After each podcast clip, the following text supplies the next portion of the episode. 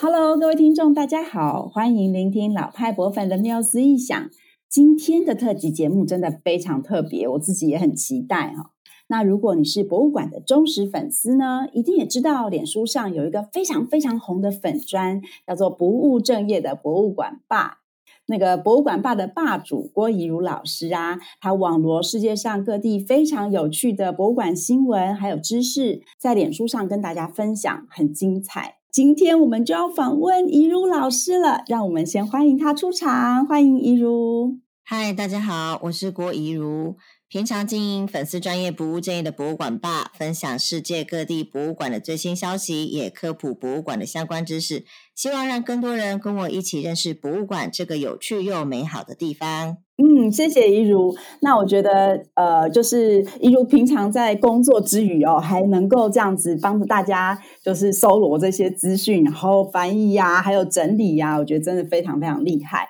那身为怡如老师的粉丝呢，我就要先来拉一下关系，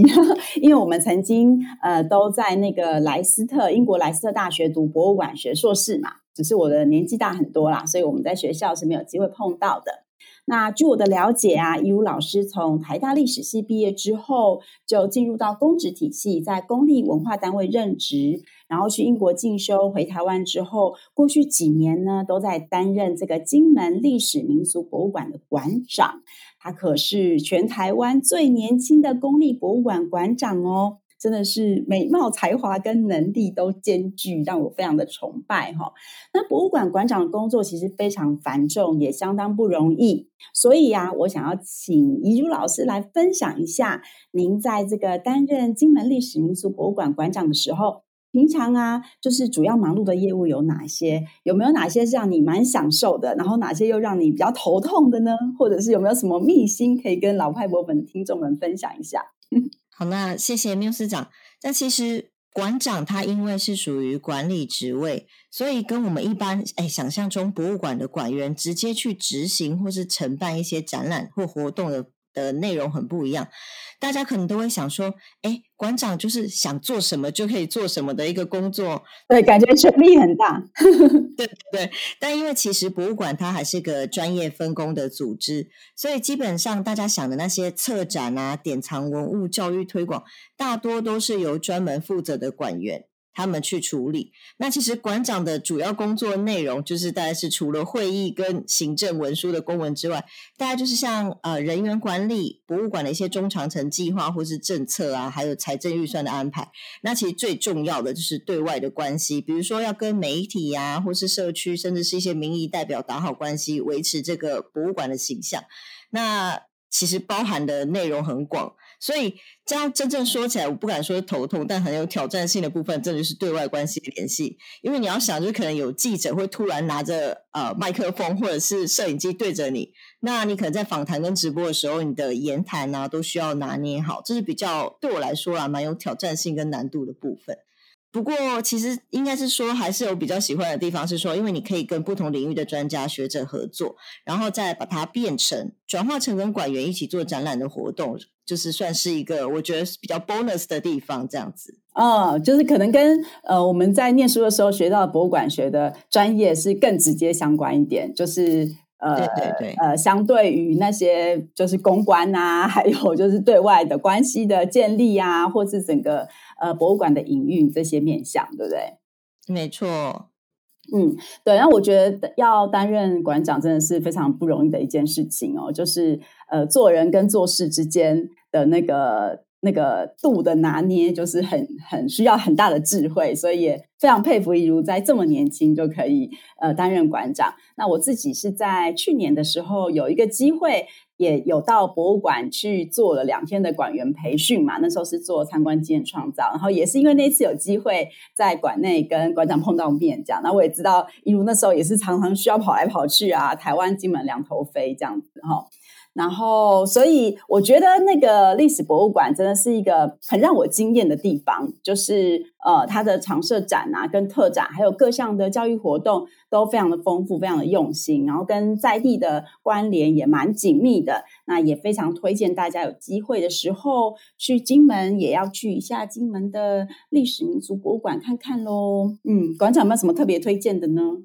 哎，其实还蛮大推荐大家就是常设展可以看一下，认识一下金门，因为大家常常觉得哇，金门就是一个。战地文化的地方，但其实因为这金门它除了战地，还有侨乡啊、闽南跟自然文化，所以就非常欢迎大家走进博物馆去认识一下这几个文化，再出去外面的景点参观会更有感触。这样，对对对，它其实金门的内涵真的非常丰富，面向也非常多，所以如果你先进博物馆，再到金门的现地看，就会感觉会很不一样哈。那呃，我自己也很好奇，就是身为博物馆馆长啊，尤老师在自己在参观博物馆的时候。有没有什么特别的习惯啊，或者是方法，或者是癖好？那从你自己的参观经验呢，有没有什么参观攻略，就是可以我们可以推荐给呃想认识博物馆或是想多吸收新知的这些博物馆新手呢？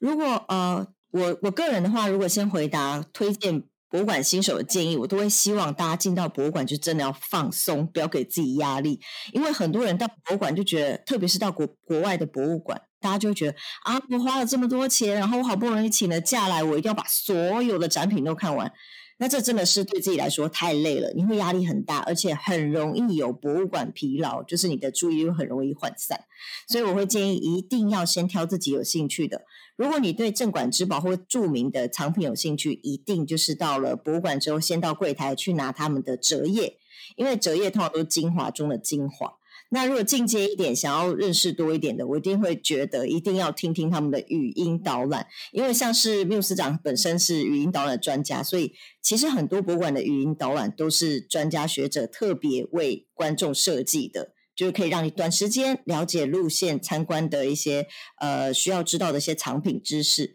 所以我觉得就是。推荐大家就是常常使用语音导览，就不要错过这个学习新知的机会。这样，那我个人其实有一个比较特别的癖好，就是如果参观展览，我很喜欢看大家的开头跟结尾怎么做，因为你知道万事起难，如何在展览可以去吸引大家。通常都会把最好的放在最前面，还有后面是压轴。那其实我像举例来说好了，就我个人印象很深刻是二零一九年，就是伦敦的 V&A 博物馆，它有办过一个饮食的展览，它就是探讨食物从产地到餐盘的旅程。那我觉得很厉害的是说，它一开始它就用它的门票前两百的是可以吃的，就用糖果糖霜做的门票，所以你买到那门，就是因为它的展览主题在谈食物，所以你门票就可以吃。你就觉得哎、很惊艳这样，然后他最后在展览的收尾，他又跟你说，哎，我收尾就是告诉你说，你可以在展场里面，我们有一个什么料理的实验室，所以你可以在那边吃那种特别的小饼干。那吃这个小饼干，你就觉得博物馆不是不能吃东西吗？他们就打破这个方式，谈食物就让你用吃味觉去感受。那我就觉得哎，非常的震惊，就是。展览可以这样做，而且让大家印象深刻，其实是蛮厉害、很厉害的手法。这样对，而且我觉得他也就是，虽然我没有看过那个展览，但是就是听怡如老师介绍，也觉得他其实有点突破传统的框架。他他把观展这件事情，或是参观经验这件事情，融入了更多的感官的经验进去。就是因为以食物为主嘛，他就让你头头头也可以吃，尾巴也可以吃，就对，没错，对，然后。而且我觉得也可以帮助观众放松，对不对？因为你刚刚提到，就是我们传统进博物馆都会觉得那是知识殿堂啊，就会把自己绷得很紧，想说哦，我难得来一趟，我一定要好好的吸收所有东西。但是透过这个呃设计，就是参观经验的设计，你从吃开始，从吃结尾，其实整个心灵就会放松一点，更可能更营救于那个嗯，营救于那个展览。对，吃很疗愈，真的。对对对对，而且我觉得他那个前两百个的门票这件事情也超级厉害诶，因为他行销上面超有梗的，对不对？对，没错。所以我那时候觉得哇，这个展览真的很酷。而且因为你知道 V&A 他们家自己本身博物馆就有一个餐厅，所以因为他是讨论食物嘛，所以他就是博物馆。国外博物馆真的餐厅超多咖啡，所以他每天都很多咖啡渣，他就拿那个咖啡渣来做成香菇的菇类的太空包。然后在展览里面讨论说，哎，未来的形态有没有可能是，比如说食物是在室内或是住宅里面去产，去制作，然后他就把那太空包拿起来，所以上面就种香菇，所以就可以在展场里面看到一个空间是在种香菇，然后那香菇就是工作人员会进来收割，收割完之后就走到餐厅去煮给你吃。你就觉得，哎，这整套其实做的很完整，因为我们有说这个展览主题叫做“探讨食物从产地到餐桌上的旅程”。当然，因为你知道它中间还是有讨论一些，比如说，哎，食物的生产会不会造成气候变迁啊，或者是一些基因改造的问题。虽然很沉重，但因为它中间都有穿插这种很疗愈的吃，你就觉得啊，身心灵放松，可以接受这知识的获取的方式，这样。对，而且我觉得从博物馆营运的角度来看，他们也把整个不同的面向的整合，就是发挥到一个很大的一个整合性，就是把餐厅也纳入啊，然后像咖啡渣的再利用，我觉得也很酷，因为它等于是降低乐色嘛，对不对？就是我们其实。会产生很多垃圾，但当他用咖啡渣去种香菇，就变成我的哎，我的食物残渣都可以再利用，哇，真的是很酷哎！我觉得听起来超厉害的。那我觉得这个这个展览听起来就是很谢谢于的分享。然后呃，刚刚老师有提到几个重点嘛，第一个就是可以放轻松一点，然后第二个就是头跟尾的设计，对不对？很重要。对，没错。对，整个策展的头尾通常都是最精华的地方，所以大家以后如果进博物馆的话，也可以。参考一下尹老师的癖好，然后自己也可以观察看看这样子。我自己呃在逛博物馆的时候，现在也是比较强调就是轻松自在这样，而且呃呃也觉得大家不用太贪心，然后甚至可以好好的享受博物馆现在提供各种各样的服务，包括不管是餐厅啊、卖店啊、shopping 啊，我觉得都是很不错、很多元的服务这样子。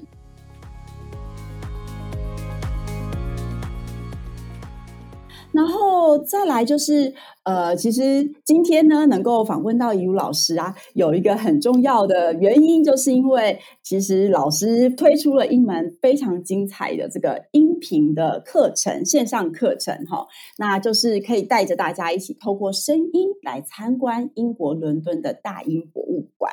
我个人是非常喜欢大英啊，就是无论是在英国读书的时候，或者是后来有机会再去伦敦的时候，都一直会反复的去拜访大英嘛。那我知道老师跟大英的图书馆跟博物馆也都很有缘，所以想先请怡如老师分享一下，就是你是在什么机缘之下有这个起心动念，想要制作这门课程呢？其实我会想要做这门课程的原因，初衷啊，当然是希望可以让更多人认识博物馆，因为大家其实。就就我之前在地方的博物馆服务经验，知道很多人他特别是长辈或是不是呃可能家就是中中产阶级的，他们可能觉得博物馆是个很高大上的地方，对他们来说很有距离感，觉得啊反正我进去又看不懂，那我干嘛进去呢？那其实我一直希望说，就算是艺术品或者是比如说国外的展品，都可以让大家觉得说，哎，其实跟你有关系，所以呃不只是有关系，你还听得懂。所以我选择大英，第一个不只是因为它很有名，是世界上第一座的国家博物馆。那最特别的地方也是因为逛大英博物馆这个博物馆，就像是逛全世界，也有台湾。所以我希望这门课程可以用说故事的方式，把一些文物的秘密啊、世界历史，甚至是博物馆的知识，以及文物返还这类的思辨议题分享给大家，让大家听了觉得说，哎，其实博物馆没有这么难，而且你平常学的历史，或者是你听到的一些故事。都跟博物馆有关系，而让你愿意走进博物馆，享受博物馆，降低这个距离感，觉得哎，原来博物馆这么有趣，我还要再来一次，这样。哦，对对对，我觉得老师的这个初衷，其实跟我们老派博粉在做任何事情也都非常相似，就是主要是我要让大家知道说，博物馆跟生活的结合其实是非常非常密切的哈。那对，然后老师在这门课程当中，就像您刚刚提到的，就是不管是知识，或者是他可能像是文物返还，是会聊到了，就是。各国之间的战争啊，跟抢夺啊，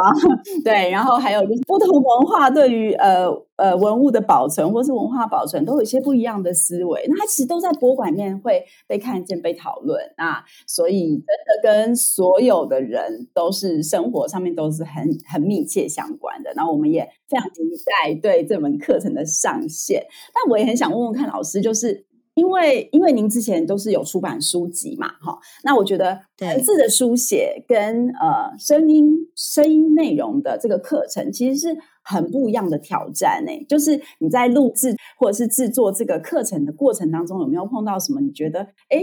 特别让你出乎意料的挑战，或者是你原本没有想到，后来做完之后觉得很酷的什么样的事情呢？我觉得很大的挑战就是把话讲得很顺这件事。就是我觉得你平常自己写文章，你可以一直顺嘛，然后呃，可是讲话不一样。讲话第一个是，通常大家的注意力可能就只有前三秒，前三秒大概就两句话，所以你的重点，我觉得很特别，是因为看看文章大家可以一直看，可是听这个。听这件事情，可能第三句话你就会没有重点的话，你就会跟不上，就会哎，我忘记他前面说什么。所以这是第一个我觉得很挑战的事情，就是不要让大家听听故事听到迷路。然后第二件事就是，我觉得。原来把话讲得很顺是很难的事，可能我们平常聊天还不会觉得，哎，自己讲话怎么样？但你真的要看稿念的时候，你就会觉得怎么讲话会台湾国语，还有咬螺丝，怎么讲话这么难？嗯，而且你知道我平常讲话速度很快，是，所以我在录音的时候就要一直拿捏，说，哎，这个到底会太快还是太慢？嗯，所以录音的过程一度觉得哇，心好累哦，怎么配音员跟声优可以这么厉害，还录整部动画这样？嗯，对，所以我觉得。这算是我个人觉得蛮有挑战，而且完成之后就觉得哇，真的是自己做了一件很了不起的事情。对，对对，其实呃，因为我们自己做语音导览，就是很知道说，呃，声音就是听觉跟视觉真的很不一样。然后我们在阅读跟我们在聆听的时候，那个专注度的维持跟注意力都非常非常不同哦。所以做有声课程真的是很大的挑战，但是它真的可以带给观众。或者是听众很不一样的体验，我自己是很喜欢听听声音的内容的，所以呃也很鼓励大家可以去听听看，就是跟阅读比起来，我觉得听觉可以带给你的体验，跟可以触动你脑部的那种。思考啊，跟阅读真的很不同，对不对？没错，没错。那我自己看了这个课程的内容，我也觉得它非常的丰富，就它涵盖了大英博物馆几乎所有的常设展厅哈，然后有介绍文物啊，还有它所体现的文化知识内涵，还有一些议题哦。那我们也可以想象起来，就是这个整整个准备一定是非常不不容易的。那我想问问看，怡如老师，你自己有特别喜欢的展厅吗？就是在这一次的课程准备过程当中发现。其实我大。大部都蛮喜欢的。如果真的要讲，我其实最喜欢的是大英博物馆里面古最古老的房间，就是启蒙运动展厅，就是一号展厅。其实呃，喜欢它的原因当然是因为这里面的文物非常的广，它包含了从化石啊到艺术雕塑都有，就是。呃，它算是两百年前英国人在启蒙运动时代下是如何透过收藏品来认识整个世界，嗯，然后去挖掘宇宙的奥秘这件事情，嗯，这么象征人类近代思想巨大转变的这么。无形的象征意义就具象化在这里，所以让我非常印象深刻。当然，这是认真的部分啦，就比较不认真是也不是啊。就是我觉得比较有趣的地方，是因为哈，这个馆它很特别，是它当初是因为国王捐赠很多重要的书才建造的，对，所以这个展厅的四周都是书柜。那我很喜欢这里，是因为你知道，这个书这个书柜里面其实藏了一个暗门。就是秘密的小门哦，对，你会发现有一柜的书柜上的书是书背没有写字，因为那是假的书。我很喜欢在那边，因为我觉得很有趣的是，就是你有时候可以看到博物馆员从里面走出来，因为它是个密室，它就是个小小的房间。那我觉得很有趣，因为就完全像《哈利波特》里面会出现的那种密室，你知道吗？就是哎，别人突然从书柜里面走出来，然后就把书柜关回去。所以我个人觉得它真的是蛮蛮神奇的一个地方，所以我就还蛮喜欢这个展厅的。哦，对，哎，我之前不晓得这件事，而且我觉得那个我自己开始念博物馆学之后，我每次到博物馆就很喜欢看那种就是呃。那种门就是只有管员才能进去的地方，那就是那种 behind door，behind 就是幕后有那个幕后藏匿的地方，这样对，奇的神秘这样。对，然后如果他还用一个书柜，就是整个把它包装起来的话，就觉得更酷了，真的很像你会突然消失在那个书馆书柜里面的感觉哈。对，是可以注意一下，这样去的话，嗯，好哦，然后以及。老师刚刚聊到启蒙，呃，就是关于启蒙运动那个展厅，其实也跟博物馆大英博物馆的创建，对不对？还有整个博物整个全球的，呃，就是呃博物馆运动的发展是非常有关系的。那因为它就是跟整个西方社会的文明的发展啊，人类智慧的演进啊，都息息相关。所以我相信在那个展厅里面一定可以看到很多呃你以前没有想到的东西，这样。嗯，没错。对，那当然喽，就是如果我们。各位就是听众，如果近期内还没有机会去大英的话，我们就可以先听听看老师的课程。然后我自己很惊喜的是，就是在老师的课程里面也有看到你有介绍生与死这个展厅。对对对对，那因为其实生与死的展厅，我觉得在大英博物馆这个众多这种非常重要的世界文物的展厅里面，它其实还蛮不起眼的。然后 就看到你有介绍，我就觉得哇。太酷了，连这么小的展厅都有介绍。那我自己是因为我在念硕士的时候，呃，曾经用这个展厅做了一个小作业，然后获得老师很好的赞赏，所以我自己对这个展厅印象很深刻。这样，那也是想要跟听众们分享，就是呃，怡如老师真的是大小都没有放过，就是课程。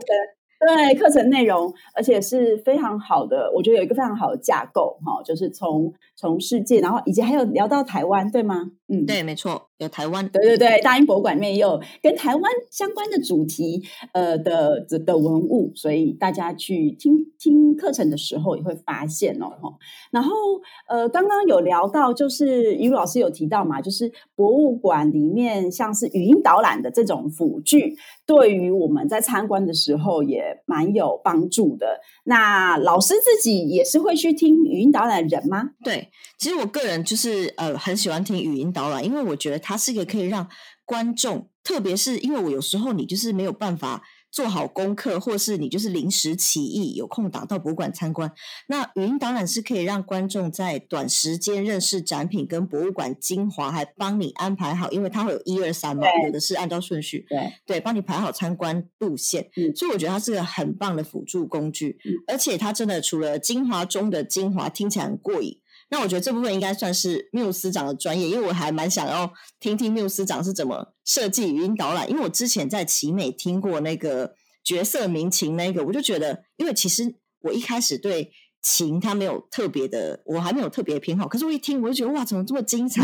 反而。语音导览勾起我的兴趣，所以我就也蛮想知道，哎，就是缪斯长是怎么可以做出这么棒的语音导览这样子？哦，谢谢老师。呃，就其实我们，因为我刚好有很多就是参与国外的语音导览、国外博物馆语音导览制作经验嘛，因为也发现说，其实。语音导览的可能性还蛮大的啦。那像您刚刚提到的角色鸣琴，我们就是有把就是许文龙先生收藏集美博物馆收藏这些好琴拉出来的声音都收进导览里面，就是让大家不只是聆听那个关于琴相关的知识，而是更可以听到琴拉出来的音乐嘛，哈。对对对对。然后其实现在美国有很多，嗯，不只是美国啦，就是呃这种很多的大型的博物馆，他们都会做。各种不同类型的语音导览去服务不同的目标观众群啊、像是呃大都会啊，它就有什么馆长导览啊，然后有特别呃针对呃可能青少年的导览啊，儿童的导览啊，或是不同语言、不同国家的导览。我觉得大家如果有兴趣的话，进博物馆也可以关注一下它提供的语音导览服务有没有。更适合你的，就是现在博云南服务其实非常非常多样哈。那就像老师刚刚提到的，它的确可以帮助我们在参观的时候有一些不同的体验，然后跟文物有一些不同的交流这样子。然后，因为我们今天呢，其实时间也刚好差不多要告一个段落了。哎，我想问问看老师，最近有没有什么看到什么展览想要推荐给大家，或是有没有什么有趣的博物馆新闻想要跟大家分享的呢？啊、新闻我觉得可以分享一个新闻，就是因为大家最近也蛮多人在跟我讨论，就是说英国最有名就是大英博物馆被馆藏被偷的这件事哦，他们觉得很震惊。哎，据说就是哎，新闻目前当然是说工作人员偷走了藏品，据说超过一千五百件。那整个事情其实警方已经在介入调查，大部分的人都跟我说，哎，他们觉得很震惊啊，不是世界级的博物馆，怎么会发生这种事呢？印象中国外的博物馆不是都做的很好吗？很完整。对，就想说，哎，电影里面不是都演博物馆戒备森严啊，还有很多什么镭射光线很难偷，居然还有坚守自盗，这其实让我蛮有感。就是说，呃，我觉得让我印象深刻，是因为其实我分享这些国外的资讯，都不是一直都没有要吹捧所谓的国外的月亮比较圆，而是我们可以用不同的案例跟消息去看，其实世界各地的博物馆，他们有什么样不同的处境，我们有什么样的借鉴。那如果遇到，比如说像古迹自然，不是只有台湾会古迹自然，就是国外也会。那这种有什么不同的做法跟成效差异？那反而来进一步的思考我们的呃自身环境。嗯，所以其实这个新闻我其实也是还蛮觉得大家的反应让我觉得哎印象深刻之外。就是包含了大英博物馆，其实还有很多的面相，不是我们看到的那样，还藏了藏了很多的秘辛，这样。嗯，对对对对对对，最近大英文物被偷的新闻真的是，呃，很多人都很惊讶。不过像我们这种长期在关注博物馆的人，就会觉得还好啊，就是每个地方都会发生这种事吧，对不对？只要只要有人的地方。就是会有这种事情发生啊，而且呃，每一个文化就是有它的优优，就是优劣势嘛，哈，就是所以对，所以的确就像老师提到的，呃，不同的国家、不同的博物馆，他们。呃，就是有不同的组织文化，然后也会有不同的漏洞。那我们就是多了解之后，就可以作为我们自己很好的借鉴，然后也可以帮助我们更了解我们自己，对不对？就是我们并不是都是不好，我们也有非非常多很棒的地方。这样，嗯，那今天的节目呢，就差不多要告一个尾声了。也很谢谢怡如老师来到这个我们老派博粉的没有思想这个节目啊，跟众多的博物馆粉丝在空中相会。然后大家都是喜欢用听觉来享受文化艺术还有美学的朋友。所以我们非常推荐于老师最新推出的这个线上的音频课程《听见大英博物馆》给大家。那不论你是不是有去过大英，或者准备要去，我觉得这门课程都是很值得你细细品味的。它有非常多元丰富的知识，还有趣味的故事啊，就听起来很享受。然后我们也非常感谢于老师，还有片路文化出版社给予老派博粉的听众很好很好的优惠哦，大家要听清楚。就是现在呢，这个课程原本的原价是一千五百八十，但是如果你在九月二十号以前预购的话，就会有优惠价九九零。那你在九月三十号以前输入折扣码“老派博粉”，还可以再折价一百块，真的非常非常优惠。所以很鼓励大家呢，就是我们可以先购买，然后购买之后就可以随时不限次数、没有期限的聆听。那哎，老师在最后可以再跟我们透露一点呃课程的精彩内容吗？好，那我其实想跟很想跟大家分享，就是说大英博物馆里面的台湾藏品。诶，大家可能想说，大英博物馆里面有台湾藏品，是指他们比如说货币部门是在收藏新台币吗？不，他们其实远远不止这些。就是我其实讲到了一个台湾原住民的文物，这个文物呢，就是所谓的狗毛之衣，对，就是用狗毛做成的衣服。其实可能很少人会知道。狗毛也是制作衣服非常好的材料，像是荷兰最后一任的台湾长官，他就曾经在文献里面说，原住民最好的衣服就是狗毛做的。那这个其实，在台湾都没有看过，没有人看过，大家就觉得说，它只是文献里面、传说中故事里面出现的神，就是很神秘的东西。结果没想到，大英博物馆里面就有一件。那这件狗毛之衣的相关故事跟细节呢，也都通通收录在这一次听见大英博物馆的音频课程中，就诚挚的推荐给有兴趣的大家啦。对哦，真的很酷哎！我们在台湾都看不见狗毛做的衣服，它已经开始很久了。那对，所以呢，呃，大英真的是一个很棒的地方，然后音频课程也很值得大家去听，就让大家有兴趣的话可以参考一下。那再次谢谢怡如老师的分享，我也我们也希望所有的人都能够越来越喜欢博物馆，然后让你的生活跟博物馆都结合的越来越紧密。我们今天节目就告一段落，那下一次在空中相会喽，拜拜，谢谢怡如，拜拜，谢谢。